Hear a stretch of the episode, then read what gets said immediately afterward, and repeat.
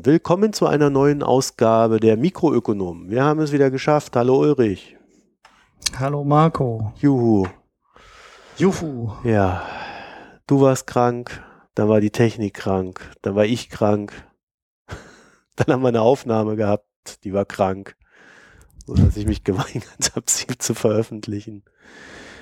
Und jetzt sind wir wieder da wir wollen wieder regelmäßig äh, äh, das Ding weiterführen. Das heißt im Idealfall wöchentlich. Und die, der kleine positive Nebeneffekt bei der ganzen Sache, die wir jetzt hatten, ist, dass ich äh, dann auch schon mein Setup habe für die Zeit, in der ich nicht in Deutschland weile. Ich hoffe, das klappt dann auch so. Das werden wir dann die nächsten paar Wochen dann auch erfahren. So, womit fangen wir denn an?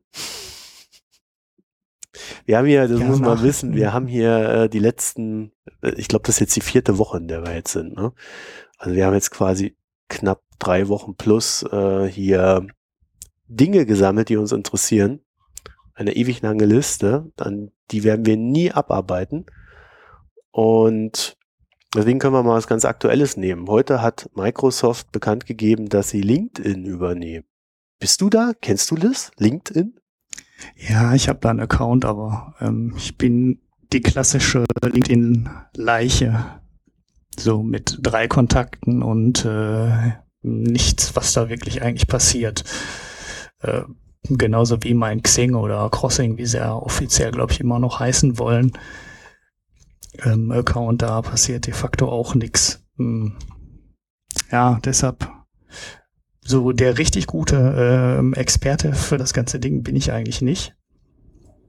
Staune im ersten Moment über den Preis, wie so viele, weil 26,2 Milliarden waren es, glaube ich, Dollar. Das ist ein schöner Aufschlag zum alten äh, Börsenkurs. Ja, dann lass uns doch mal damit anfangen. Also, das sind 26,2 Milliarden und der komplett in Cash. Äh, ich glaube, Keine es, es ist in Cash, ja, ja. wenn ich das richtig gelesen habe. Und ja, Microsoft würde dafür Wollte. sogar einen Kredit aufnehmen. Ja. Und die zweitgrößte Übernahme dieser Art, also das ist jetzt die größte Social Media Übernahme aller Zeiten, zumindest in unserer westlichen Hemisphäre. Ich will nicht wissen, was da in China bisher lief. Ähm, die, die nächsthöhere, das ist WhatsApp mit 22 Milliarden. Und dann kommt Skype mit 8,5. Ja. Das hat auch Microsoft damals gekauft. Da haben wir auch schon alle gedacht, mein Gott, was für ein irrer Preis. Für so ein Unternehmen mit 100 Millionen Umsatz. So, und jetzt LinkedIn. Ja, LinkedIn hat auf jeden Fall schon mal Umsatz. Oder, wie spricht man das denn? LinkedIn? Ich weiß nicht, ich sag's dir mal LinkedIn. LinkedIn. Keine Ahnung, ob es richtig ist. Ja. Na gut, da könnt ihr euch dann auf Twitter wieder lustig machen über uns. Ähm, so. Und jetzt muss ich meinen Sohn reinlassen. Toll, ne? So, da bin ich wieder. Da bist du wieder. Ich war ja Schlüsselkind, ne? Ja, der ist, äh, der ist abgehauen, ähm, bevor hier geklärt war, ob heute Abend hier irgendwas ist. Und da wusste ich noch nicht, also. dass er nach Schule heute Veranstalter für meine Frau ist. Ah, so, also. Dann lass uns doch mal ähm, wieder zurückkommen. Ich wollte das noch kurz äh, mit, diesen, mit dieser Größenordnung, weil das finde ich ganz interessant. Ja. Nach dieser Skype-Geschichte kam mit 1,6 Milliarden äh, YouTube. Also das hat sich ja. schon so richtig nach oben buff, ja. bewegt. Twitter ist 12 oder so wert. Ja gut, die übernimmt irgendwann mal einer aus der Insolvenz für eine Milliarde oder so. Das war aber jetzt sehr negativ. Ja, Twitter hat Wine, glaube ich, übernommen für 0,97 Milliarden. Das wäre so die Nummer 8. Die ganzen Zahlen, die verlinke ich euch, die kommen von Al Jazeera. Die haben das hier aufbereitet. Die haben dann so irgendwie so AJ Labs und die machen dann immer solche schönen Statistiken. Ja, also was, was könnte denn Microsoft mit so einem Business-Netzwerk machen wollen? Weil die, weil LinkedIn ist ja irgendwie spezialisiert auf ähm, ja, Business-Leute, die sich irgendwie vernetzen wollen. Das habe ich Ja, Microsoft oder? legt ja seit einiger Zeit äh, seinen Schwerpunkt komplett auf die Business-User. Also sie machen noch irgendwie ähm, die Privat-User weiter und die, das Xbox-Geschäft weiter, aber wenn man sich anschaut, was die für die Windows 10 Lizenzen haben wollen, nämlich aktuell gar nichts, und äh, zu welchen Preisen die Privatlizenzen für Office 365 ähm, teilweise verscherbelt werden. Also heute war es irgendwo im Angebot für 19,95 Euro ein Jahr Office 365. Da weiß man, dass Microsoft den Business-Schwerpunkt und die Investition ganz klar ähm, in den Business-Bereich lenkt und das Privatkundengeschäft, ja, solange es noch Geld bringt, äh, lässt man das weiterlaufen. Die Xbox hat ja auch ein vernünftiges Geschäftsmodell und wird sicherlich auch weiterlaufen. Aber dass Microsoft äh, im Windows-Bereich und im Office-Bereich im Privatkundenmarkt richtig viel ähm, Umsatz und Gewinn sieht, ähm, bezweifle ich inzwischen. Das machen die weiter aus den alten Überlegungen, wie sie früher auch Raubkopien akzeptiert haben, damit die Leute zu Hause halt auch ein Office haben und sich nicht an irgendwas anderes gewöhnen. Aber das große Geld mit den Lizenzen wird halt im äh, Geschäftsumfeld verdient. Von daher passt natürlich ähm, das Business-Netzwerk LinkedIn ähm, super zu Microsoft. Und äh, ich anders gesagt, ich wüsste keinen besseren Kauf. Also wenn die was machen wollen in dem Bereich mit Social Networks, gibt sicherlich nichts, was besser passen würde zu Microsoft als jetzt LinkedIn. Hm. Also äh, meinem Empfinden nach war Microsoft schon immer ein Unternehmen, das vor allen Dingen im Business-Bereich sein Geld verdient hat. Äh, da scheinen wir eine völlig andere Wahrnehmung zu haben. Sicherlich haben sie. Nee, äh, ich, ich, ich sehe das nur ein bisschen extremer in, in der letzten Zeit ähm, dass Microsoft das unter dem neuen Chef viel extremer ähm, rausgearbeitet hat. Also ein Beispiel ist für mich die Mobilfunksparte von Microsoft, die jetzt nahezu komplett runtergefahren wurde. Und das war ein Privatkundengeschäft. Und da hat Microsoft gesagt, da müssen wir mitspielen und da müssen wir da sein. Und inzwischen sagen die, wir brauchen das nicht mehr. Das ist eigentlich, äh, ist es äh, ziemlich egal, ob wir selber Telefone herstellen oder nicht. Die Leute müssen auch nicht unser Betriebssystem auf der Telefon haben. Die sollen unser Office darauf benutzen können, die sollen OneNote darauf benutzen können, die sollen unser E-Mail und ähm, Kontaktmanagement und den ganzen Kram darauf benutzen können. Und dass das Telefon von uns kommt und das Betriebssystem von uns kommt, ist uns eigentlich gar nicht so wichtig. Ja, also die haben ja recht offensiv gesagt, unter dem neuen Chef Satjella heißt er, glaube ich, oder sowas, ne? Äh, mhm. dass sie in Richtung Cloud gehen wollen. Das heißt, äh, das Betriebssystem kriegst du halt. Es wird ja jetzt ab 29. Juli auch nicht mehr kostenlos sein, Windows 10, dieser Umstieg. Also wenn du es bis dahin nicht machst, äh, dann zahlst du, wenn du dir ein neues kaufst. Also ich vermute mal, kriegst dann wieder so eine OEM-Version für 50 Euro oder du kaufst es normal für 120, 130 Euro, wie das früher auch war. Also ich glaube nicht, dass sie jetzt, äh, dass äh, ja, äh, dass sie da komplett umgeschwenkt sind. Ähm, aber sie sagen schon, wir machen Cloud-Services. Das heißt, dass so dieser Trend, Cloud ist ja ein anderes Synonym für Abo. Eigentlich wollen die alle ein Abo verticken, dass du da im Monat genau. deine 10, 15, 20 Euro für irgendwas bezahlst. Äh, dieses Microsoft äh, ähm, Home oder Microsoft 300, nee, äh, Office 365, Entschuldigung. Das ist ja, das ist ja hauptsächlich ein Abo-Modell mittlerweile. Und ich glaube ja. auch die meisten Leute, die warten da nicht, bis sie da irgendwo einen 20-Euro-Deal haben, sondern oder einen 50-Euro-Deal. Das sind so die letzten Sachen, die auf Amazon gelaufen sind. Äh, sondern die, die haben halt einfach da ihre 10 Euro im Monat oder 100 Euro im Jahr. Und dann, dann ist denen das auch egal. So, und da drin hast du dann natürlich dieses Skype. Du hast ähm, die, wie heißt das? OneCloud? Was heißt denn das? OneNote heißt es. Ich habe das hier installiert. Äh, OneDrive. OneDrive so, hat man. Okay. Äh, das hast du da drin mit irgendwie ein, ein Terabyte oder so. Also das, äh, da ist so viel, dass du da dir nichts anderes mehr kaufen brauchst. Ja, und, und, Skype irgendwie sind 60 Minuten drin, äh, die du da vertelefonieren kannst ins Ausland. Äh, du, ansonsten ist Skype ja kostenlos, wenn du das von Skype zu Skype benutzt.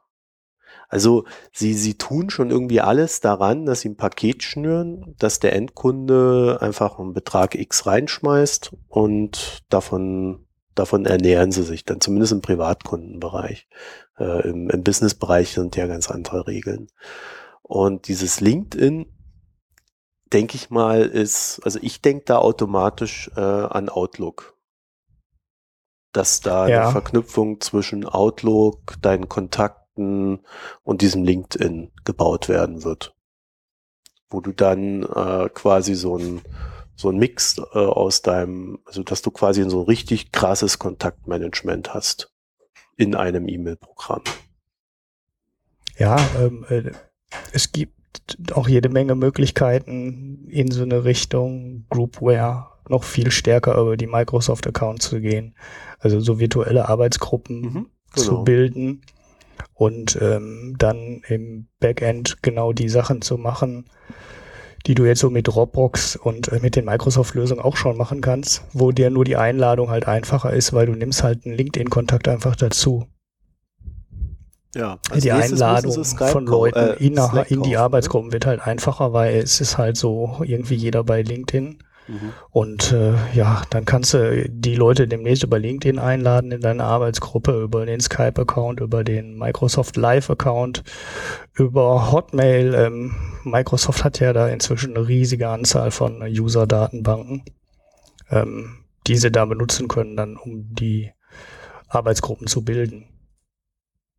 Ähm, in welche Richtung die diese ganzen äh, Datenbanken integrieren, wird übrigens auch noch äh, eine ziemlich spannende Frage.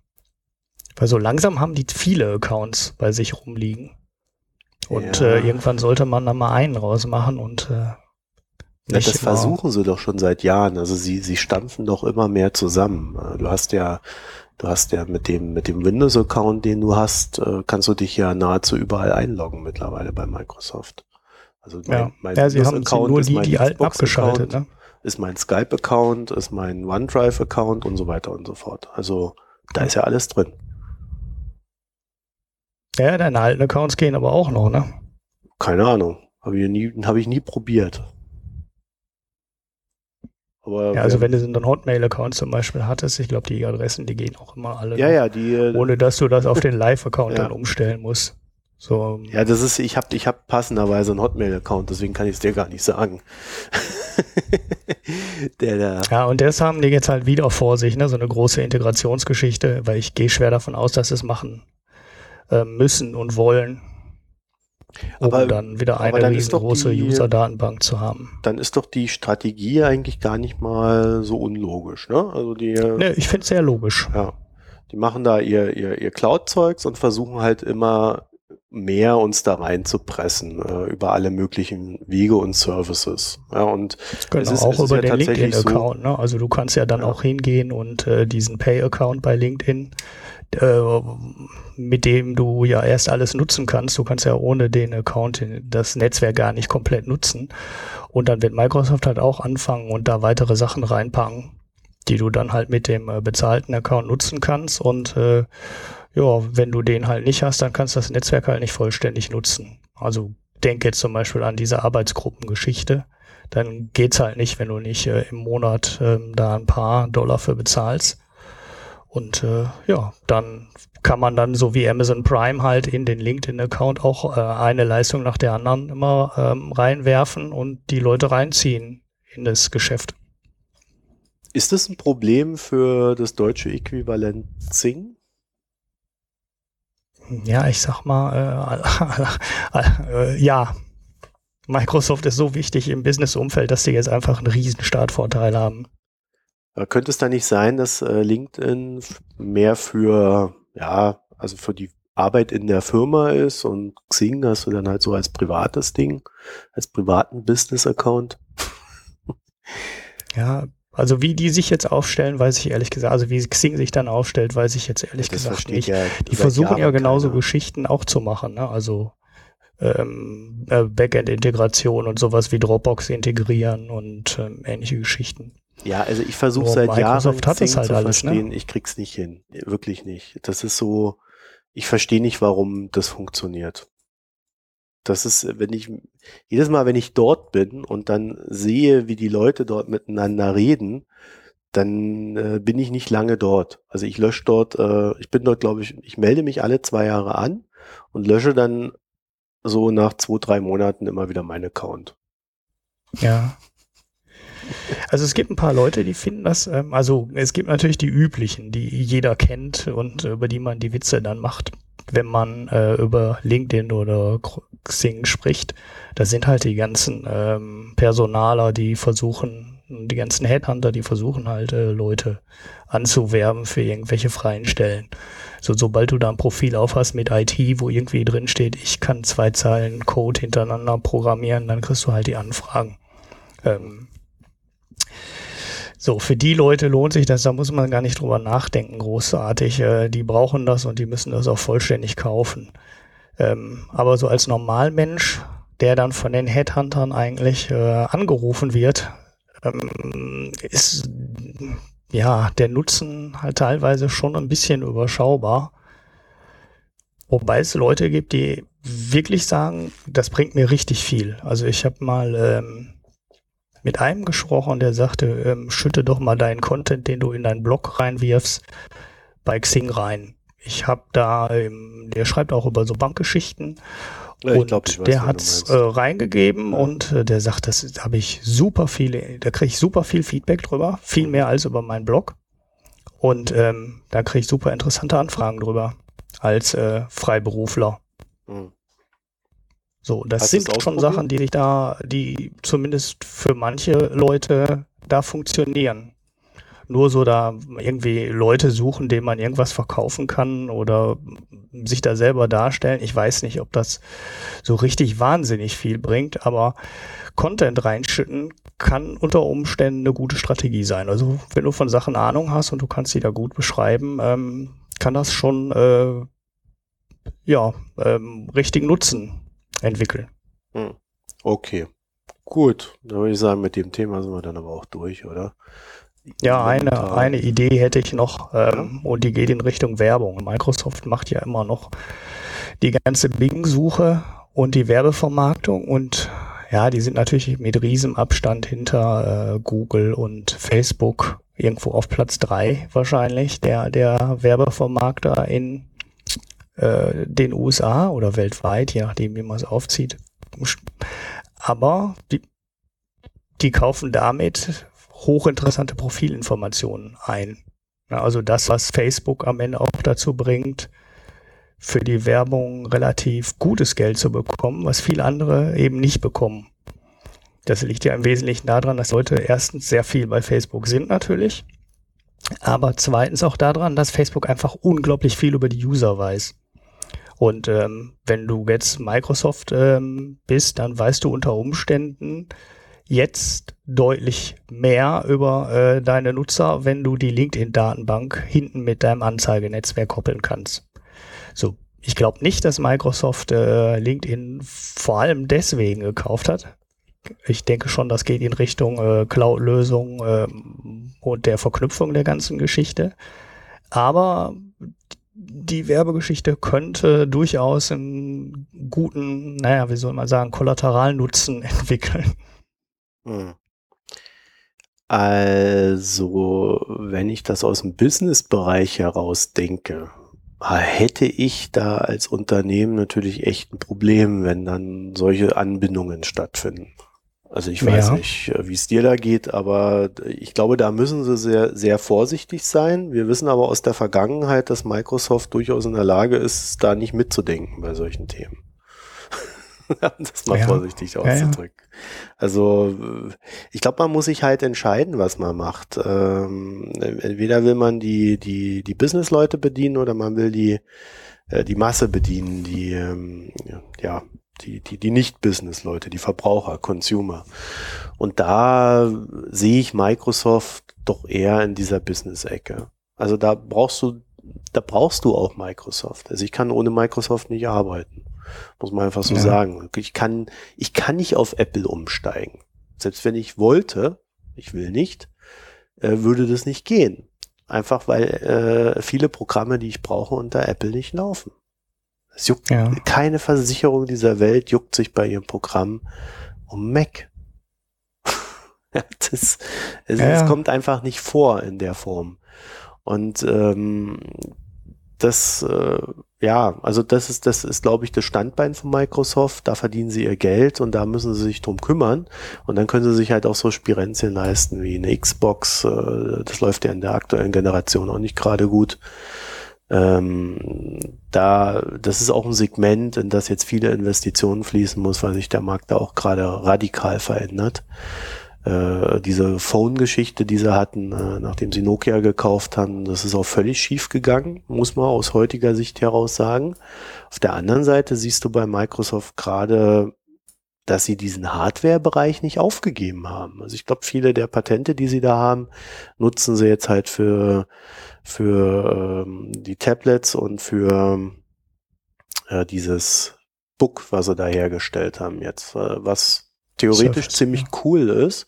Ich habe es aber bisher noch nicht in Händen gehabt, weil als ich es mir äh, auf Arbeit kaufen wollte und dann den Preis gesehen habe, man muss ja dann so eine Terabyte-Variante nehmen, sonst kannst du damit ja nicht gescheit arbeiten.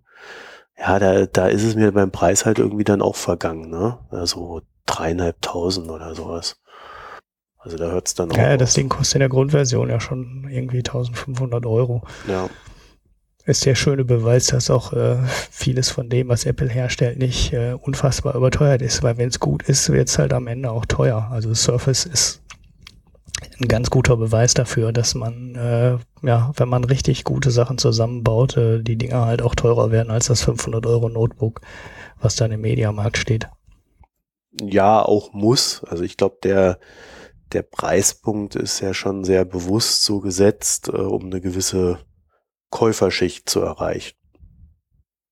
Ja, also wenn du dir diese, diese Apple-Produkte anguckst, äh, gerade was so iPhone hat, äh, also allein, allein diese Schweinerei, wie sie da das Geld mit dem, mit dem Speicherplatz verdienen.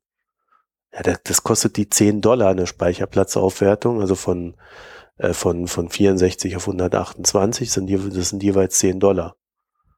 Ja, und dann ver verlangen sie von uns aber 100. Ja, und sie machen vor allem das Fieseste immer die kleinste Version so, dass man sie nicht gebrauchen kann. Ja. Also. Das ist ja eigentlich das, das richtig Schlimme. Also, ja. das ist ja bei den SSDs in den Notebooks genauso. Sie verkaufen immer ja. als kleinste Version die 128 Gigabyte SSD. Und äh, buh, da muss man schon wirklich sehr, sehr wenig mit seinem Rechner machen, dass man mit den 128 Gigabyte auskommt. Ja, das schaffst du eigentlich gar nicht. Genau, sobald ja. du anfängst, da Fotos drauf abzuspeichern und ein bisschen Musik, ähm, ja, dann wird's halt äh, quasi unmöglich, äh, mit den 128 Gigabyte auszukommen. Ja, aber das ist halt eine Käuferschicht, die funktioniert noch. Also da kannst du halt noch deine Marge machen. Und äh, im, im Phone-Geschäft werden wir jetzt, glaube ich, die nächsten Jahre sehen, das wird sich auch noch mal radikal ändern, diese Smartphones. Einfach weil, weil das hat, das ist ja jetzt wohl recht offen auch kommuniziert worden von Apple oder noch nicht offiziell bestätigt, aber in die Richtung wird es wohl laufen. Du, die Entwicklung ist jetzt einfach erstmal am Ende. Ja, es gibt jetzt keine großen Sprünge mehr. Ja. So. Dieses, äh, die, die CPU bringt, wird natürlich auch immer schneller und so ist aber das Normale. Und ähm, heute hast du im Smartphone, also im äh, High-End-Smartphone eine CPU, die ist so schnell wie dein, weiß ich nicht, 2011er Notebook, so um den Dreh. Und äh, ich habe ein 2011er Notebook hier bei mir auf dem Tisch stehen und ich weiß, äh, das ist für fast alles ausreichend schnell und das hast du heute ähm, mit dem Smartphone auch in deiner Hosentasche. Und naja, wenn jetzt nochmal 50 Prozent schneller wird oder 100 Prozent schneller wird, was willst du machen auf einem 5 Zoll Bildschirm, was so viel ähm, CPU braucht? dass die CPU da drin schneller sein muss als dein Notebook. Und klar, dann hat Apple hat ja in der letzten Zeit auf der Performance des äh, Geräts gar nicht so mehr, gar nicht so viel rumgeritten. Die haben halt an der Kamera viel gemacht, weil das eine Sache war, wo man noch richtig Verbesserungen einbauen konnte. Aber auch da bist du jetzt so an der Stelle, äh, wo du mit der Rumtrag Smartphone-Kameras eigentlich unter fast allen Bedingungen akzeptable Fotos machen kannst. Also ja, es gibt da auch physikalische Grenzen, glaube ich, in so einem Smartphone. Ne? Ja, ja klar. Du kannst jetzt anfangen mit mit zwei ähm, Kameras da drin zu arbeiten. Das machen ja jetzt schon einige. Und äh, ja, dann machst du zwei Brennweiten zum Beispiel rein. Oder du machst eine Schwarz-Weiß, einen Schwarz-Weiß-Sensor rein, der nur die Helligkeit ähm, misst und du machst einen ganz normalen Farbsensor rein und kannst dadurch die Schärfe der Bilder nochmal hochziehen und den Kontrast hochziehen. Da ist noch jede Menge denkbar. Aber ob die Leute dafür dann jährlich ihr Smartphone weiterhin upgraden werden, ist äh, ja eher zweifelhaft, denke ich. Ja, und es gibt ja auch die aktuellen Gerüchte, dass äh, Apple auf einen Dreijahresrhythmus bei den großen Sprüngen umstellen wird. Also nicht mehr alle zwei Jahre. Ja, beim Gehäuse, ne, da scheinen die äh, Lieferketten wohl zu sagen, Apple hat keinen Haufen neuer äh, Fräsgeräte bestellt und das heißt, die stellen die alten Gehäuse weiter her. Ja. Was ja eigentlich ganz interessant ist, weil wenn man das äh, dann wieder auf Microsoft rumdreht, kann man ja schon sagen, dass eigentlich jetzt der Verteilungskampf beginnen müsste. Also der Markt hört auf zu wachsen, der Markt ist so grundsätzlich verteilt. Es gibt die Leute, die ihr Apple-Ding kaufen, es gibt die Leute, die ihr Android-Teil kaufen. Und jetzt geht es eigentlich nur noch drum, den Menschen die Software zu verticken. Also jetzt äh, brauchst du so die Sachen, mit denen du arbeiten kannst. Ich glaube, im Spielebereich, das ist dann auch weitestgehend irgendwo ausgereizt. Äh, du hast diese neue Art der, der Free-to-Play-Spiele äh, im, im Touch-Bereich, die hauptsächlich äh, scheinbar auf Kinder zugeschnitten ist oder auf sehr junge Erwachsene. Ähm, und äh, ja, ich, ich sehe auch keine neuen Apps mehr wirklich kommen. Ja, also so im, im, im Produktivbereich oder so ist, da ist Sense, das ist, das scheint auch ziemlich ausgereizt zu sein. Apple hat ja jetzt recht offen angekündigt, dass sie äh, bei, bei den Abos eine Umstellung machen wird im, im App Store, dass wenn du es schaffst, äh, den Leuten ein Zweijahres-Abo aufzudrücken, dass du dann im zweiten Jahr nur noch 15 Prozent an Apple abdrücken musst und nicht mehr 30 wie bisher. Das heißt also, da, da merkt man schon, dass äh, sich jetzt auch, dass man jetzt versucht, über das Geschäftsmodell über, oder über das Ändern der Geschäftsmodelle wieder mehr Einnahmen zu erzielen und dass das dann interessanterweise auch wieder über den Abo-Bereich läuft, wie jetzt ja auch bei Microsoft, wie auch bei Adobe, was ja viele nutzen, ne? hier Acrobat und was weiß ich noch alles. Ja, die waren ja mit die ersten, die das gemacht genau, haben. Genau, ja. Da, da ist ja keiner mehr. Also du kriegst die aktuelle Software, glaube ich, gar nicht mehr zu kaufen. Ja, du kannst dir, glaube ich, noch einen 11er kaufen, einen äh, Acrobat 11. Äh, das ist dann halt ein paar Jahre alt. Es funktioniert noch, ich habe den, also ich habe den noch in Benutzung. Du kannst dann halt so deine Änderungssachen machen, das funktioniert alles noch. Aber es ist nicht sehr stabil, es gibt keine Updates mehr so richtig dafür und ja, dann kannst du halt mit dem Reader kannst du lesen die aktuellen Sachen, aber wenn du irgendwas bearbeiten willst, wollen sie Geld. Und ich finde irgendwie so 18 Euro im Monat oder was das kostet. Das war recht viel. Äh, das ist echt zu viel. Ja, aber du siehst, überall wird versucht, ähm, aus Softwareverkäufen Abo-Modelle zu stricken. Und ähm, wenn Microsoft, Microsoft scheint ja jetzt auch diesen Weg nochmal zu beschleunigen und umso, umso größer dein Paket ist, desto mehr gibst du halt aus. Ne? Ich zahle ja auch meine 50 äh, Euro für Amazon Prime, dann meine äh, paar Euro für Microsoft und so weiter und so fort. Also es scheint recht klar zu sein, wie der Weg läuft. Und Apple scheint da jetzt ja auch Möglichkeiten zu suchen, wie sie dran profitieren können. Ähm, auf der anderen Seite sehe ich, dass auch immer mehr Apps versuchen, dass die Leute direkt auf der Website abschließen ihre Verträge, so dass man also die, die Kosten des App Stores umgehen kann. Ja, das ist der andere Trend, den ich da beobachte. So, aber ja, das wird aber wahrscheinlich wieder zurückgehen, wenn die die Abos mit 15 Prozent berechnen, dann bist du halt schon ja, macht sich, macht sich dann noch jemand die Mühe, selber das Ganze aufzusetzen, das ganze Payment aufzusetzen und so, das, ähm, da musst du die Mahnung schreiben und das Geld eintreiben. Nee, doch, ähm, zahlst du doch per PayPal. Ja, aber es kostet trotzdem Geld. PayPal will ja auch Geld haben. Ja, aber keine 15 Prozent, oder? Nein, weniger, aber du zahlst trotzdem was und dann musst du trotzdem noch eine Rechnung stellen und ähm, und so weiter und so fort. Das ist, Nein, nicht, ist äh, nicht ganz so einfach. Also wenn du also, ein App-Entwickler bist, dann gibt's die tolle Firma Braintree mhm. und ähm, die da kannst du dann das ganze, ähm, die ganze Abwicklung deines Softwareverkaufs drüber machen. So, ähm, die nehmen aber äh, mehr Geld als vier Prozent. Wenn du dann sagst, ich verkaufe da meine Software drüber, weil dann sind diejenigen, die die Recht, das sind dann diejenigen, die die Rechnung stellen. Du musst dich dann, ja, du musst dann halt irgendwelche Schnittstellen ansteuern und kannst darüber alles machen und so. Das ist alles auch schon ganz nett. Aber ähm, du bist dann gebührenmäßig halt auch weiter oben als ähm, bei der reinen Abwicklung der Zahlung. Die machen halt noch mehr Sachen. Und dann sind die halt auch teurer. So, also von daher die 15 Prozent sind dafür, dass die alles machen, gar nicht so wahnsinnig viel. Man muss ja. sehen, es ist ja erst im zweiten Jahr so, ne? Das erste Jahr kostet ja weiterhin 30 Prozent ja. an Apple und ähm, erst ab dem zweiten Jahr sind es dann die 15 Prozent. Aber trotzdem sind, äh, bist du da schon in der Größenordnung, wo man ernsthaft darüber nachdenken muss, sich diesen ganzen Rechnungsärger nicht mehr anzutun. Hm. Und zu sagen, okay, dann treibt mir Apple halt alles ein. Ja. Du bist das zweite Problem bei der Rechnungsstellung nicht los, ne, dass du den Kundenkontakt nicht verlieren willst. Das ist ja das zweite große Problem, was ja, viele es gibt haben. Nicht nur Apple. Also du hast ja, ja gerade die Medien, Anbieter. meine ich, ne, die wollen immer, die schließen keine Verträge über Apple ab.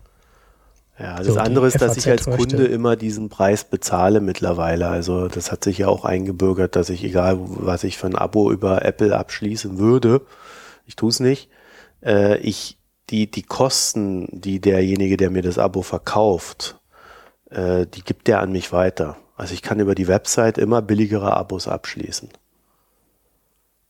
Hast du auch bei den Zeitungen. Also von daher der Anreiz, der Anreiz, Apple nicht zu nutzen, ist mittlerweile schon recht hoch geworden. Und es betrifft natürlich nicht nur Apple, sondern auch den Google Play Store und diese ganzen anderen Typen. Äh, was gibt's da noch? Microsoft und diese, diese inoffiziellen äh, Stores für Android. Also, äh, ja, ich glaube, bei, Black, bei BlackBerry läuft nicht mehr so viel. Also, ja, ich, glaube, das ist nicht so einfach, wie du das gesagt hast, sondern die, man muss immer gucken, dass man seine Kunden bei sich behält. Äh, so eine Rechnungserstellungssoftware, das kann auch heutzutage nicht mehr die Welt kosten. Das kann ich mir nicht vorstellen. Also, äh, das, das, zur Not kannst du auch sowas selber programmieren, wenn du Ahnung hast. Also ich weiß ja, nicht. Ähm, das ist für mich alles nicht so die große Hürde, wenn du dann äh, Hürde, wenn du dann so PayPal und Co nutzt, äh, gut oder FastSpring als als Zahlungsabwickler, da zahlst du dann noch deine paar Prozent, aber das sind halt wir sind ja, wir leben ja auch im Kapitalismus, das skaliert dann halt schon unglaublich mit diesen zehn Prozent. Ja, also wenn du die halt irgendwo zehn Prozent mehr verdienen oder nicht, das macht halt was aus. Naja, äh, jetzt sind wir aber da ganz schön tief reingegangen. Äh, Worum es mir eigentlich nur ging, war tatsächlich so dieser Aspekt, ich glaube, das Thema Hardware im Mobilbereich, äh, sei es äh, Tablets, sei es äh, Smartphones, das ist erstmal durch. Und Microsoft ist einer der Verlierer in diesem Hardware-Bereich, weil diese Nokia-Übernahme, die kann man als komplett gescheitert ansehen. Was sie jetzt natürlich haben, sind äh, Patente. Ich glaube aber, sie haben auch nicht alle Patente übernommen. Ne? Sie haben ein paar paar Patente haben sie auch nur für zehn Jahre irgendwie gekauft.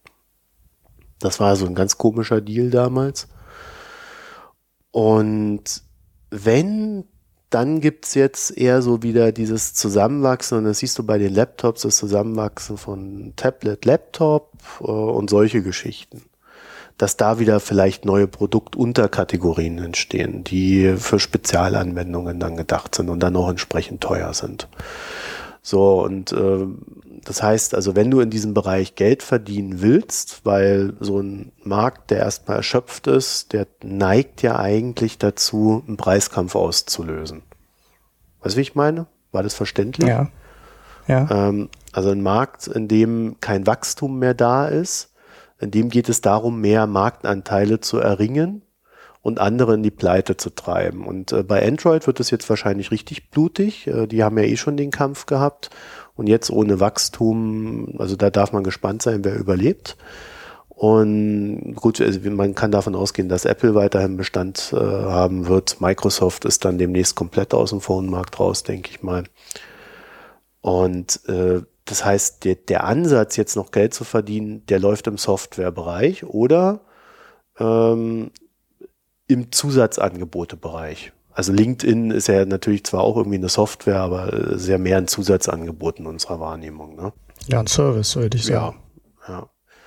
Und deswegen finde ich den Schritt äh, gar nicht mal so uninteressant, ähm, dass sie das vor allen Dingen jetzt machen. Äh, ich finde auch den Preis, das ist schon ein ganz schöner Hammer. Ja, also das äh, war, glaube ich, nicht zu erwarten, dass jemand so viel Kohle für das Ding auf den Tisch liegt, legt. Ja, wobei es vor einem Jahr teurer war. Ne? Also wenn du die reine Börsenbewertung nimmst, hatten die irgendwann vor ein paar Monaten so einen richtigen Einbruch, LinkedIn. Mhm. Da ging die Aktie massiv runter. Und vorher war die äh, bei 230, 240 Dollar sogar, also noch deutlich mehr als die, wie viel zahlt Microsoft jetzt 190 oder so, knapp 200, irgendwie sowas um den Dreh. Das heißt, die Aktie war vor einem Jahr höher. Also das Jahreshoch liegt äh, noch mal 20 oder 25 Prozent höher als das, was mhm. Microsoft heute bezahlt. Okay. Gut, es war damals nur eine Börsenbewertung, ne? die sind ja oft falsch. Aber ähm, der Laden war schon mal teurer als das, was Microsoft heute bezahlt. Obwohl sie 50 Prozent mehr bezahlen, als äh, am Freitag äh, für LinkedIn aufgerufen wurde. Genau, also sie zahlen 194,28 Dollar pro Aktie, um das mal komplett zu machen. Und das ist 48 Prozent mehr als am Freitag. So, der Laden hat 433 Millionen Mitglieder. Davon gibt es sehr viele Eggheads. Sehr viele. Und, ja, wahrscheinlich. und ich bin dort auch angemeldet, aber auch nur, weil ich mich nicht abmelden kann. Mich hat ja, ich hatte übrigens auch sogar zwei Accounts da. Den einen habe ich aber gelöscht, nachdem deren komplette User-Datenbank da in Russland jetzt gehandelt wird, inklusive Passwörtern. Ähm, ja, gut passt dann auch aus Sicherheitsaspekten zu Microsoft, könnte ich jetzt mal ganz gemein sagen. Äh, ja. ja, ja, ja, so schlimm ist Microsoft dann nun auch wieder nicht. Ich muss die ja immer bei dir verteidigen, du machst die immer so mies. Ja, du hast doch die ganze Zeit Apple so mies gemacht, weißt du, muss ich mich jetzt ein bisschen rächen. Ich verpasse übrigens gerade die WWDC. Ähm, du weißt gar nicht, was das für ein Opfer für mich ist. was, was verpasst man denn da? Ach, weiß ich nicht, keine Ahnung, werde ich gleich irgendwann äh, lesen. Ich habe hier alles zugemacht, damit ich voll konzentriert an diesem Podcast also, äh, arbeiten kann. Wir haben ja, wir haben ja schon eine Sache, die heute, die heute verraten wird. Von Apple haben wir ja äh, gerade eben selber besprochen, nämlich die, das neue Abo-Modell für den App Store. Und äh, ansonsten äh, ist jetzt, glaube ich, die wird immer so neues iOS angekündigt, ne? Zur, äh, genau, alles für die, also neues macOS normalerweise, neues ja. iOS, alles was halt die Developer angeht. Ja, ist ja langweilig. Naja, also Siri zum Beispiel wird wahrscheinlich äh, eine der Sachen sein, die sie heute vorstellen für, für macOS auch. Und was dann eigentlich interessanter ist, ist, dass du dann ähm, Siri programmierbar, in irgendeiner Art und Weise programmierbar bekommen wirst. Also so, dass du als äh, Developer Siri mitbenutzen kannst, dich in Siri irgendwie einklinken kannst. Keine Ahnung, mal schauen, was sie dann genau vorgestellt haben. Das, das ist ja genau das, was jetzt fehlt. Siri ist halt Apple only, mehr oder weniger. Ja, ich kann nur du sagen, du sprichst da rein ja und startest irgendwelche Apple-Anwendungen, sprichst da irgendwelche Befehle rein und äh, dann ist mit der Funktionalität halt Ende. Und cool wäre halt, wenn du als App-Entwickler auch Siri benutzen könntest, also dich in Siri reinklinken könntest und jeder an die Informationen äh, oder an, an die Benutzeroberfläche per Sprache quasi rankommt. Hm. Also Microsoft hat ja mit Windows 10 versucht, mir Cortana aufzudrücken. Das ist das äh, Äquivalent zu Siri. Äh, das Windows-Äquivalent. Ich hab, äh, man kann das Ding auch nicht so richtig ausschalten. Also das ist ein größerer Akt, das auszuschalten. Äh, ich kann mit diesem ganzen Kram nichts anfangen. Siri sagt mir immer, es versteht mich nicht. Cortana kann mir auch nicht irgendwie weiterhelfen. Und für mich als Endanwender weiß ich nicht, was es soll. Und ich weiß auch nicht, wie man damit Geld verdienen kann. Aber das ist irgendwie so, so, so ein ganz cooler Star Trek-Scheiß. so. Ja, genau. Ja, es funktioniert halt auch ähm, extrem wenig. Ne? Also ähm, Leute anrufen, ne? das ging aber vor zehn Jahren auch schon. Termine aufnehmen, das ist eine Sache, die ich nutze. Äh, Musik abspielen ist das Feature, was mein Sohn benutzt permanent, um im gesperrten im iPad äh, seine Musik zu hören. Weil das geht dann auch per Siri, äh, wenn du es freigeschaltet hast für den Startbildschirm oder für den Logbildschirm. Und äh, ja, von den weiteren Sachen, die Siri halt kann, funktionieren halt auch Teile in Europa einfach nicht, weil Apple im Backend die Verknüpfung nicht gemacht hat. Bestimmt aus. Ja, das heißt, du kannst in Amerika halt Gründen. freie Tische reservieren, zum Beispiel am, am, in irgendwelchen Restaurants. So, ich wüsste nicht, dass es in Europa ähm, die Verknüpfung da wäre, dass du in Europa im Restaurant in deiner Nähe oder beim Chinesen um die Ecke einen Tisch reservieren könntest, weil in Deutschland einfach äh, die Schnittstelle im Backend zwischen Apple und dem Tischreservierer dann nicht da ist.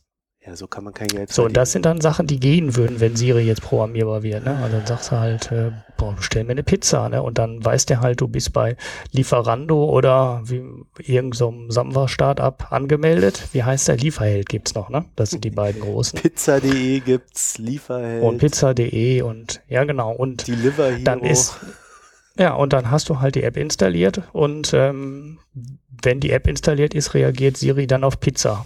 Und dann dahinter wird dann halt äh, eine von diesen Apps, die du installiert hast, halt gestartet und äh, die Pizza dann bestellt. Also da könnte man schon schöne Sachen mitmachen, wenn man es äh, gut umsetzt. Weil die Spracherkennung ist jetzt vom Prinzip her schon relativ gut, zumindest für so einfache Sachen. Ne? Text, äh, äh, Textbuchstabier, äh, Text diktieren macht halt Probleme ohne Ende. Sobald du Deutsch und Englisch miteinander mischt, ähm, hast du mehr Probleme als äh, Nutzen durch die ganze Lösung. Und äh, ja, ähm, aber für einfache Sachen äh, kann man schon machen. Also Termine, wie gesagt, die kann man sehr gut damit aufnehmen. So, jetzt reicht's Termin- aber. Jetzt reicht's. Ja. Zu viel Technik. Ja, das ist aber wenig. Überleg mal, überleg mal, was Apple vor drei Jahren oder wann die Siri eingeführt haben oder vor vier Jahren versprochen Nein, haben, was da alles super toll funktionierte. Und jetzt sage ich, es funktioniert äh, navigieren und einen Termin aufnehmen und mehr nicht. Ja. Das ist schon ganz schön mager. Okay, also da können wir was draus machen, damit das jetzt hier nicht so völlig. Ich habe, ich habe, ich habe dich jetzt ein bisschen reden lassen, weil äh, damit du das ein bisschen kompensieren kannst mit diesem, mit diesem Verlust, den du jetzt erleidest, während du mit mir Ja, redest. ja. Ähm, aber da können wir tatsächlich also noch was draus machen. Man sieht an diesen Siri-Geschichten, finde ich, wie schleppend diese Entwicklung im Softwarebereich läuft. Also wir haben da immer neue Hardware und alle sind immer so, wäh, wäh, wäh. aber die Software entwickelt sich unglaublich langsam. ja, Und die, die, die hält nicht mal ansatzweise, was die uns alle versprechen. genau. Ja, ich habe ich hab am Wochenende hab ich äh, ein Kino gesucht in meiner Umgebung. Hat alles nicht Ja. funktioniert. Gibt spezielle Apps für, funktioniert alles nicht wirklich. Das ist eine Katastrophe. Äh, Ich habe dann aber auch rausgefunden, dass die App, die ich da benutzt habe, irgendwie mit Springer zusammenhängt und da war mir alles klar. Naja, also ähm, ja, aber ich hoffe, das war so vom, vom Großen und Ganzen für euch noch okay, weil diese die, dieser Markt, dieser Mobilfunkmarkt, oder, oder man kann auch sagen, dieser Webmarkt, dieser Internetmarkt, der, der verändert sich gerade sehr rasant, allerdings nicht in der Hinsicht, in der viele es glauben, dass es passiert. Also ich glaube, da kommt jetzt eine ziemliche Abflachung, das wäre so meine These zu der Thematik. Und äh, ich weiß nicht, ob man diese Abflachung im, im Hardware-Bereich wirklich mit einem Anstieg im, im Software-Bereich äh, kompensieren kann. So, dann habe ich aber noch eine kleine Ergänzung zu einer äh, Sache, die wir in der Vergangenheit mal besprochen hatten. Du erinnerst dich vielleicht, äh, ich habe gesehen, dass es einen Mediamarkt im Berliner Hauptbahnhof gab, gibt, aufgebaut wird. Genau, der ist jetzt auch auf. Ja, aber warst du da auch schon? Nein, ich habe es nur gesehen, so. äh, irgendwo, das äh, in irgendeinem Bericht gelesen, dass er aufgemacht hat. Äh, wahrscheinlich in dem Handelsblattartikel, auf Äh, den du dich jetzt beziehst. Nee, oder? FAZ war es, glaube ich, oder? Ja, Ich FAZ war's. War's FAZ, oder? Also einer, einer von beiden, Handelsblatt oder FAZ, haben einen Artikel geschrieben, äh, nachdem wir drüber gesprochen hat. Also die haben uns gehört und dann sich gedacht, dem gehen wir mal nach. Zumindest behaupte ich das jetzt mal. Und äh, es ist wohl tatsächlich so, dass diese ganzen äh, ähm, Mediamärkte, Saturn und was es da noch so alles gibt, die probieren gerade Mini-Stores aus. Und äh, als neues Geschäftsmodell quasi. Und dieser Mini-Store im äh, Berliner Hauptbahnhof, der ist jetzt wohl so der, der erste größere Schuss, den ich dann da auch gesehen hatte. Und äh, ich war jetzt das Wochenende in Berlin und äh, ich bin nur, ich habe also ich habe wirklich null Zeit gehabt, aber ich bin zumindest mal dran vorbeigegangen und man kriegt dort wohl äh, tatsächlich erstaunlich viel. Also es ist jetzt nicht so, dass dort nur Kabel rumliegen. Da kriegst du auch Gerätschaften und ähnliches. Ja. ja, ist halt ein kleiner Mediamarkt. Sie werden es wahrscheinlich so auch als ähm, Pickup Laden benutzen, ne? also wie heißt denn das? Da gibt es auch Fachbegriff für, aber so ein Laden, wo du halt online dein Zeug bestellen kannst und ähm, dann liefern die dir das, ja, das nicht nach Hause, sondern die liefern dir das ins Geschäft. Ja, das kannst du mit jedem machen. Ja, aber der, der Standpunkt am äh, Berliner Hauptbahnhof ist natürlich ein anderer als in irgendeinem doofen Vorort. Das ist Weil am Hauptbahnhof kommen halt jeden Tag wie viel? 600.000 Leute, 800.000 Leute vorbei. Das weiß ich. Und das ist natürlich eine super Stelle, weil da viele umsteigen und da bestellst du halt auf der Arbeit irgendeinen Kram. Und äh, ja, auf dem Weg nach Hause nimmst du ihn schon mit und äh, viel besser als das mit der Post irgendwo hinstellen, äh, zustellen zu lassen. Das kommt dann erstens äh, garantiert einen Tag später. Du bist garantiert nicht zu Hause. Aber oder der Postbote schält garantiert nicht. Nein. Und äh, du hast es dann auch am nächsten Tag noch nicht zu Hause. Und im Mediamarkt, wenn die ihre Logistik in den Griff kriegen, kann es halt wirklich sein, dass du es bis Mittag bestellst und dann auf dem äh, Weg ähm, abends mit nach Hause nimmst. Aber in Berlin gibt es doch Amazon Now. Der Philipp Banse hat das, glaube ich, mal ausprobiert. In Lage der Nation hat er, glaube ich, drüber erzählt. Das ist ein Politik-Podcast. Und er hat das ausprobiert und dann kriegst du so scheinbar sogar Kontakt zu dem Fahrer. Mhm. Du siehst dann irgendwie Live-Tracking, wo der gerade ist und äh, kannst ihn auch irgendwie kontaktieren. Also, also ich glaube, ja, das wird schwierig für, für, für Mediamarkt da dagegen zu halten. Aber diese Mini-Media-Märkte, äh, ich halte die generell als äh, vom, von der Idee her nicht, nicht für verkehrt. Naja. Ist aber noch was anderes passiert. Ich habe gehört, der IWF, der IWF ist jetzt so den Sozialisten übergelaufen. Ach so, ja, das war der Holgi, was, ne? Mit der Formulierung. War das der Holgi? Hat der das erzählt? Ich weiß es nicht. Ich habe nur die Schlagzeilen gelesen, dass der IWF jetzt nicht mehr neoliberal ist und äh, hm. quasi alles, alles ist jetzt neu. Der Artikel ist ja dieses Neoliberalism Oversold, Fragezeichen. Das ist ein Paper von Wir denen oder. Euch das? Hä? Da ist es ein richtiges Paper. Das ist eigentlich ein relativ kurzer Artikel nur, ne?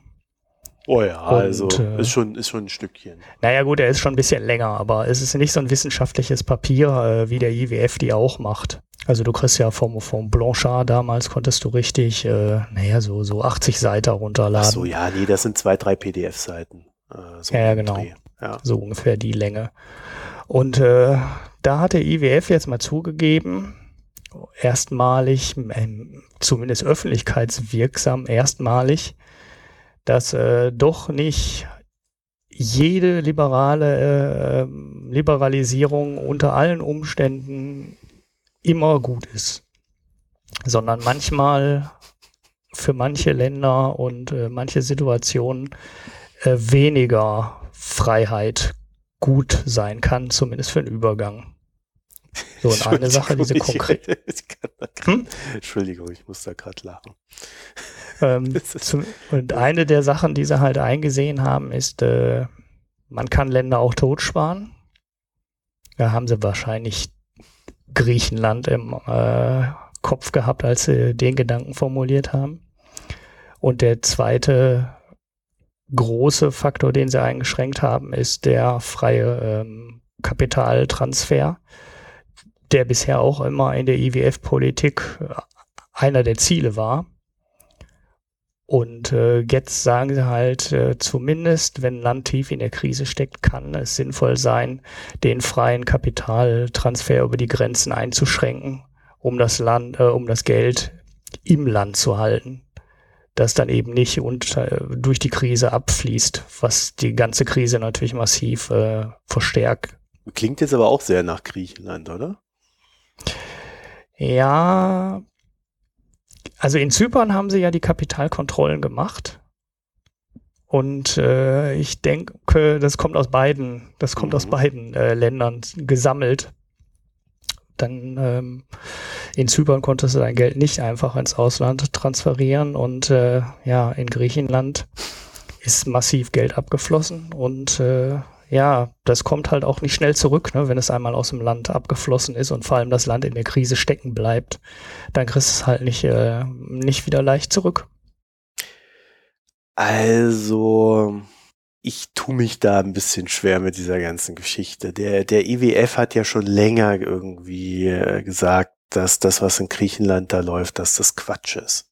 Also das ist ja jetzt nicht so, dass der IWF äh, vor ein paar Tagen aufgewacht ist, oder gut, das ist glaube ich jetzt auch schon zwei, drei Wochen her, und gesagt hat, hey, ähm, ja, man kann Land auch kaputt sparen. Also das war denen doch schon klar. Da gibt's doch auch diese geleakte Studie äh, zum Thema Griechenland, in der das eigentlich schon drinsteht, dass Griechenland äh, an einem Punkt angelangt ist, an dem es völliger Quatsch ist mit dem Sparen. Also das ist auch. Ja, das habe ich aber bisher immer ein bisschen anders gelesen. Also ich habe bisher eigentlich immer gelesen, dass der IWF meint, die Schuldenlast von Griechenland ist zu hoch. Ja. So, Punkt. Aber So, und äh, dass sie sagen, wir, wir brauchen einen Schuldenschnitt, ansonsten kann Griechenland äh, den Turnaround nicht schaffen. Keine Chance. ja, Und ähm, habe in den Sachen eigentlich nie gelesen, dass sie gesagt haben, okay, wir müssen jetzt mal hier den äh, Kapitaltransfer einschränken, damit das Geld nicht abfließt. Oder äh, wir müssen jetzt massiv weniger sparen. ja, das war auch überhaupt nicht deren äh, deren Diskussion dann in dem Fall, oder? Sondern sie haben mit Deutschland über den Schuldenschnitt diskutiert, den Deutschland nicht machen wollte. Also der IWF ist doch hergegangen und hat gesagt, hey, wir brauchen da einen Schuldenschnitt. Genau. Aber sie haben nichts über das Sparprogramm gesagt. Ja, also sie haben nicht gesagt, Griechenland spart zu viel, sondern sie haben gesagt, Griechenland hat zu viel Schulden. Ja, man kann Also ja das ich- eine ich- sagen genau. und damit automatisch auch das andere meinen. Also das eine ergibt sich Ja, das hängt zusammen, da will ich ja gar nicht widersprechen, aber Ja. explizit gesagt, ähm, Griechenland spart zu viel, habe ich beim IWF nicht gesehen. Es mag sein, dass sie es irgendwo gesagt haben, das kann man nicht ausschließen, weil die äh, geben ja auch jeden Tag äh, drei Papers raus, was weiß ich, was sie alles so schreiben. Ja, arbeiten ja Un äh, Unmengen von Volkswirten. Aber dass die gesagt haben, Griechenland spart zu viel, kann ich mich nicht dran erinnern. Hm. Ich habe ja auch noch, wir haben ja noch einen zweiten Link, ne? Also nachdem das alles so rumging, massiv Ja. und überall in den Medien kam, gab es ja auch so ein leichtes Dementi dann von dem Chef Volkswirt oder Chefökonom Obstfeld, Was? der dann Obstfeld? gesagt hat, der Artikel sei weitgehend missverstanden worden, zumindest zitiert die, äh, das Handelsblatt den so. Und sagt auch, äh, nee, natürlich muss, äh, brauchen wir einen ausgeglichenen Haushalt in einem Land und natürlich muss gespart werden. Ähm, und natürlich äh, nicht einfach weiter Schuld machen, das geht nicht. Ähm, von daher sehe ich zumindest mit dem zweiten Schritt, äh, den zweiten Aussagen von den Obstfeld fast keine Änderung in der Position. Also der Obstfeld, der heißt wirklich so, geiler Name. Der hat Maurice. gesagt, der hat gesagt, dass er intern kontrovers diskutiert wurde, der Artikel, was ich mir auch recht vorstellen kann. Und ähm, ich würde den Prozess als Evolution beschreiben, nicht als Revolution. Das hat er auch gesagt. Das war auch so eine schöne Floskel.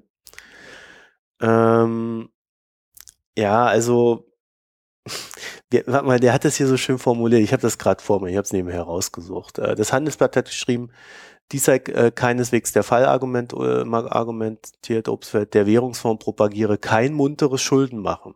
Regierungen können nicht langfristig über ihre Verhältnisse leben, ohne zahlungsunfähig zu werden. Staatspleiten seien mit hohen Kosten für die Bürger verbunden, gerade für die Ärmsten. Das ist ein Fakt, keine ideologische Position. Also, so wie er das erklärt, der Obstfeld, ähm, klingt das für mich schon so, als ob viel beim IWF dadurch funktioniert, dass man etwas sagt und damit auch automatisch etwas anderes meint. Ist, so, so, so wirkt dieses Statement, was er da rausgehauen hat. Und äh, diese Geschichten, die wir jetzt besprechen, also ich habe da jetzt auch kein spezielles Paper im, im, im, im Hinterkopf, aber äh, ich bin mir doch recht sicher, dass gerade während der Griechenland-Geschichte äh, der IWF so klar Stellung bezogen hat auf Seiten Griechenlands und des Schuldenschnittes, äh, dass eigentlich damit auch klar war, ja, sie haben halt gesagt, ohne Schuldenschnitt kann es kein Wachstum geben. Ja, das sagen Ja, sie, das sagt der weil- IWF ja schon ewig, ne? Ja, weil ohne Schuldenschnitt der Staat keine Investition fahren kann. Und wenn der Staat keine Investitionen fahren kann, gibt kein Vertrauen für private Investoren und dann investieren die halt auch nicht. Also niemand investiert. Und äh, ja, so ist es ja auch. Ich weiß auch nicht, ich habe immer so das Gefühl, dass der IWF da auch halt äh, äh, in der in der Doktrin gesehen wird, in der man halt so diese Klischees über den IWF hat. Aber äh, ich hatte schon den Eindruck in den letzten Jahren, dass sich beim IWF seit der, eigentlich seit der Finanzkrise doch recht viel bewegt hat. Allerdings, wenn du dir dann wieder anguckst, wie sie agieren, in diesem Handeln des IWF, da hat sich recht wenig getan. Aber in diesen wissenschaftlichen Veröffentlichungen gibt's meines Erachtens so, so eine klare Bewegung weg von dieser neoliberalen Doktrin. Da ist dann ja, natürlich die spannende Fa Frage, wann sich das auch im, im, aktiven Handeln umsetzt. Ja, der, der IWF hatte ja in Griechenland auch keine freie Hand, ne? der war ja immer nur Berater. Und äh, dieses ganze vermurkste äh, Hilfsprogramm oder wie man das auch immer nennen soll, basiert ja zu großen Teilen darauf, dass der IWF immer gesagt hat, äh, die Schulden sind zu hoch. Und damit die Schulden tragfähig werden können, braucht Griechenland einen Leistungsbilanzüberschuss von 4,5 Prozent äh, des BIPs. So, und dann haben die Europäer gesagt, ha, 4,5 Prozent kriegen wir hin. Da müssen die halt sparen wie die Irren und äh, dann geht äh, der Überschuss halt richtig hoch. So, das Problem ist, ähm, naja, wenn, wenn halt immer nur weiter gespart wird und keiner investiert, dann äh, geht der Haushaltsüberschuss halt auch nie auf das Niveau, ähm, wo man, das man bräuchte, um die Schulden tragfähig zu halten. Der IWF konnte aber nie von dieser Position abgehen, weil der IWF nur Geld investieren darf, wenn die Schuldentragfähigkeit gewährleistet ist. Und deshalb hat man dieses völlig utopische Ziel dahingestellt. Und äh, ja, die Europäer haben gesagt, ja, okay, dann muss man dafür halt äh, sparen, sparen, sparen. Und dann kommt das. So, und äh, wenn der IWF das alleine gemacht hätte, dann hätten wir schon viel früher einen Schuldenschnitt bekommen.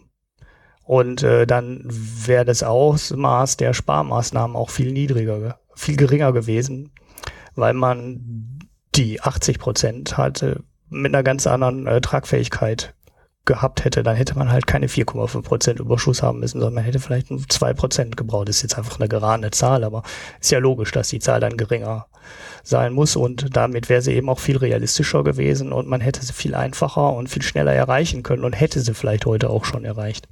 Also uns fehlt schlichtweg mal so ein richtig gutes Beispiel, wo man sieht, wie der IWF alleine arbeitet aktuell, oder? Das Problem ist, die letzten, in den letzten Jahren war ja nichts. Ne? Also wir haben Puerto Rico die ja auch pleite gegangen sind und wo jetzt auch, ich verfolge das nicht äh, ganz so intensiv, weil das ja auch die internationalen Finanzmärkte quasi nicht beeinflusst. Es ist halt ein kleines, armes Land mit nicht so wahnsinnig viel Schulden. Und ich weiß nicht mal, ob der IWF überhaupt einen Einfluss darauf hat. Aber ähm, ich gehe da fast von aus. Und äh, ja, das war das Erste, was da gemacht wurde, war ein Schuldenschnitt.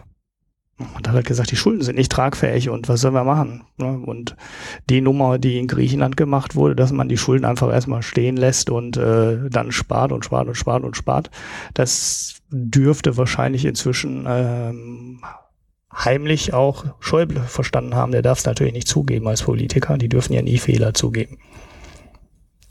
Ja, bei Schäuble weiß man ja eh immer nicht, ob er seine Fehler versteht. Ja, deshalb so ich meine ich, wahrscheinlich hat er es heimlich schon verstanden, aber äh, bevor der nicht zurückgetreten ist, wird er das nie zugeben. Ja, äh, äh, naja, er wird ja Bundespräsident und dann kommt jemand anders und dann kriegt Griechenland auch seinen Schuldenschnitt. Die aktuelle, um da vielleicht auch nochmal ein äh, aktuelles Statement abzugeben, die aktuelle Marschrichtung Richtung äh, gehen Schuldenschnitt für Griechenland sieht ja so aus, dass man darüber nach der nächsten Bundestagswahl mal spricht. Die ist nächstes Jahr, wenn ich das richtig im Kopf habe, ne? Ja. Nächstes Jahr, also 2017, da wird man Anfang 2018 wird man dann über einen Schuldenschnitt reden. Das war die Indikation. Es gibt auch noch ein zweites ja, Land, was mit, mit dem IWF zu tun hat aktuell. Weißt du welches? Nein. Nein. Ich habe gedacht, du hast aufgepasst.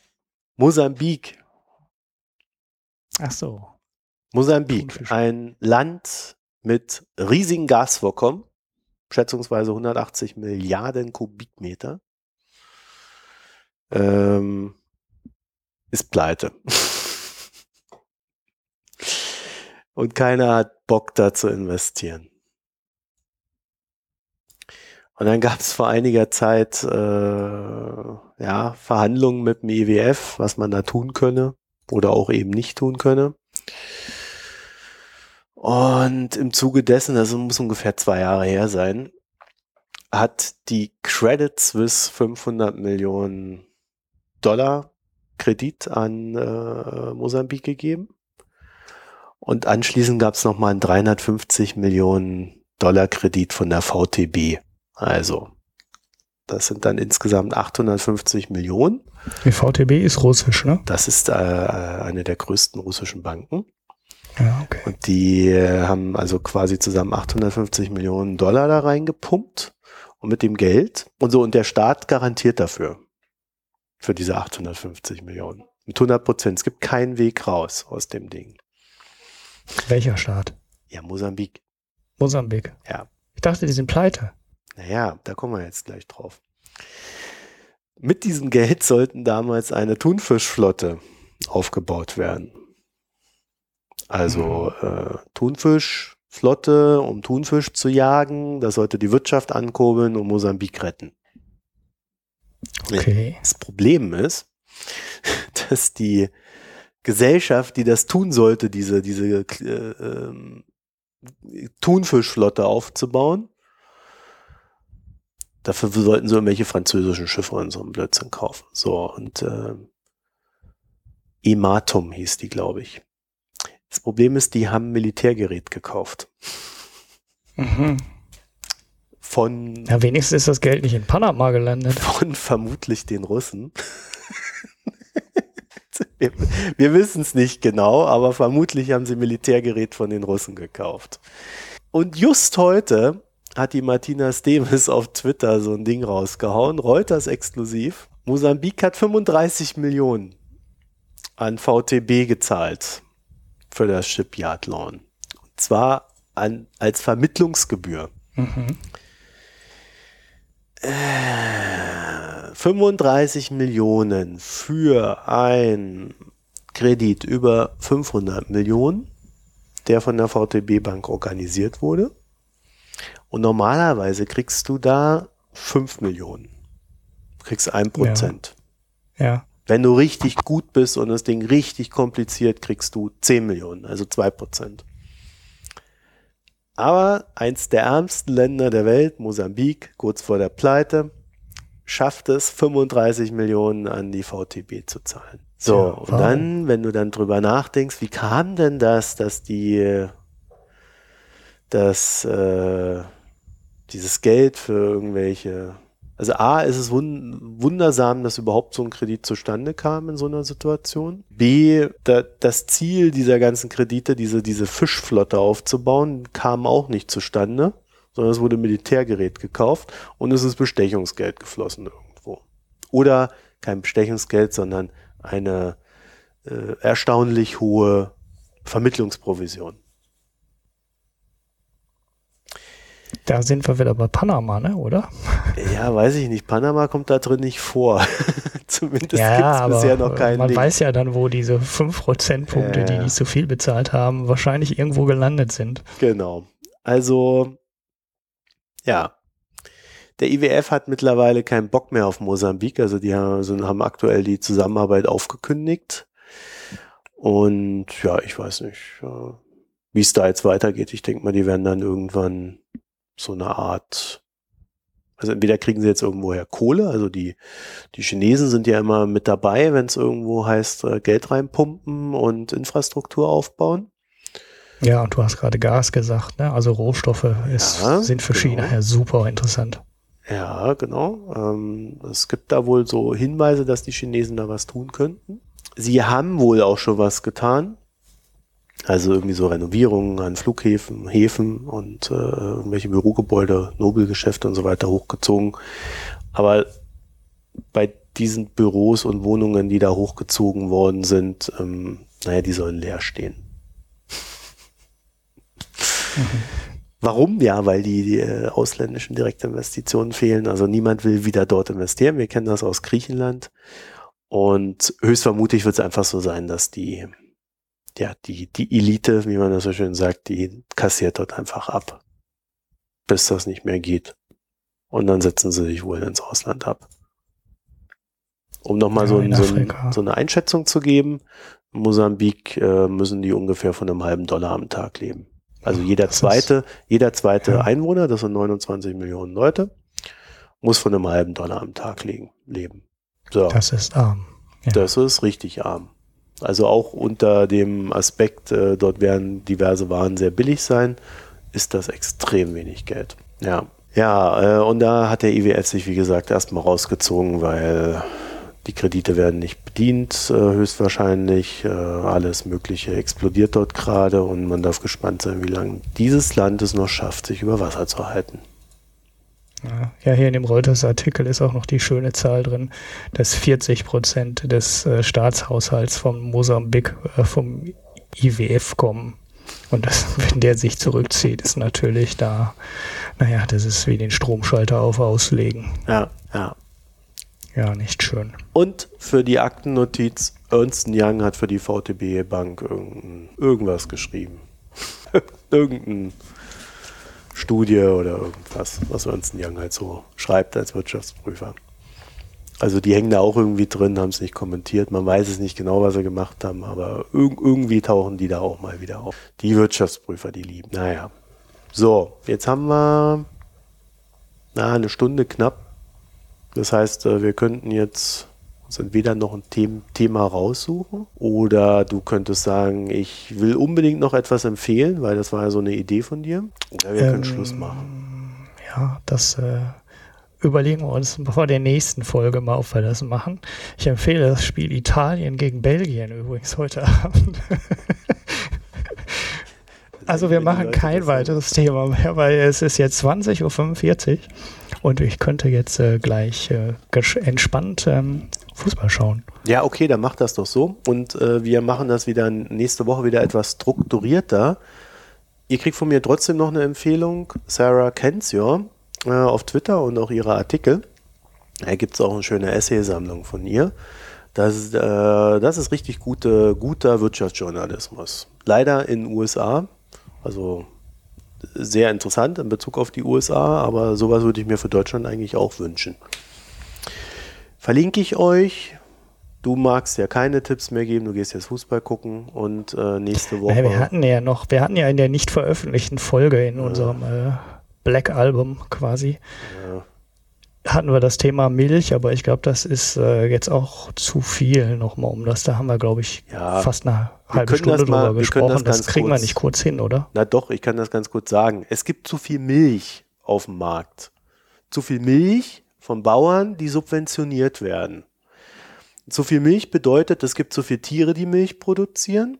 Und es, ist eine, und es folgt daraus auch, dass eine hohe Umweltbelastung ist. Deutschland hat in einem Markt, in dem die Abnahme schrumpft, mehr Milch produziert. Ich finde, man sollte den Markt einfach wirken lassen. Und äh, die äh, Milchbauern, da müssen halt einfach ein paar sterben. Wir, wir quälen die Tiere, wir quälen, äh, wir, wir schaden damit der Umwelt. Das muss einfach aufhören. Und äh, die 100 Millionen, die der Staat dort äh, den Bauern hingeworfen hat, das sind so ein paar Steuererleichterungen und so Kram. Hilft auch alles nicht viel. Es gab bei Lage der Nationen ähm, einen Podcast mit Philipp Banse und Ulf Burmeier. Da gab es einen Kommentar unter dem Podcast, wo die drüber gesprochen haben, der das sehr schön dargestellt hat, auch so ein bisschen historisch. Den verlinke ich euch, könnt ihr euch äh, durchlesen und vielleicht auch den Podcast oder dieses Kapitel von dem Podcast hören und dann habt ihr das weitestgehend intus. Ich will vielleicht nur noch eine Sache dazu sagen. Ähm, zahlentechnisch sieht so aus, von der Frischmilch sind 25% Biomilch und bei der Haarmilch sind 2% Biomilch Und ich habe die Zahl, die ich jetzt sage, aus einer dritten Quelle, weiß aber weiß also nicht, ob das dann wirklich hinhaut, aber insgesamt soll es 6% Biomilch sein im Markt. Und es dauert mehrere Jahre auf Biomilch umzustellen. Also quasi die, in Anführungszeichen, gute Milch, die auch nicht unter diesen Preisschwankungen leidet. Wenn natürlich jeder mitmacht, leidet die auch unter den Preisschwankungen. Also in dem Sinne, äh, das ist, da muss man Marktwirtschaft auch einmal einfach mal wirken lassen, weil es hilft nichts, wenn wir Milch zu Milchpulver machen, äh, nach Afrika verschiffen, nach China verschiffen und äh, ja, die Russen fallen auch gerade als Abnehmer raus. Also es, es ist einfach ein Marktproblem und wir können das auf allen ethischen Ebenen, die uns zur Verfügung stehen, sei es Marktethik oder auch Tierethik oder auch Humanethik, äh, können wir das einfach nicht vertreten, dass die zu viel Milch produzieren. Punkt. Punkt, ja. ich hoffe, ich habe das ganz gut zusammengefasst. Äh, ohne die Diskussion jetzt wieder zu spiegeln, die wir hatten. Du hast ja auch noch sehr interessante Aspekte da reingebracht, aber das ist, ist einfach nicht mehr möglich jetzt, glaube ich, das zu reproduzieren. Dann schweige ich. Ja, ja viel Spaß beim Fußball gucken. Danke. Dann bis nächste Woche. Tschüss. Tschüss.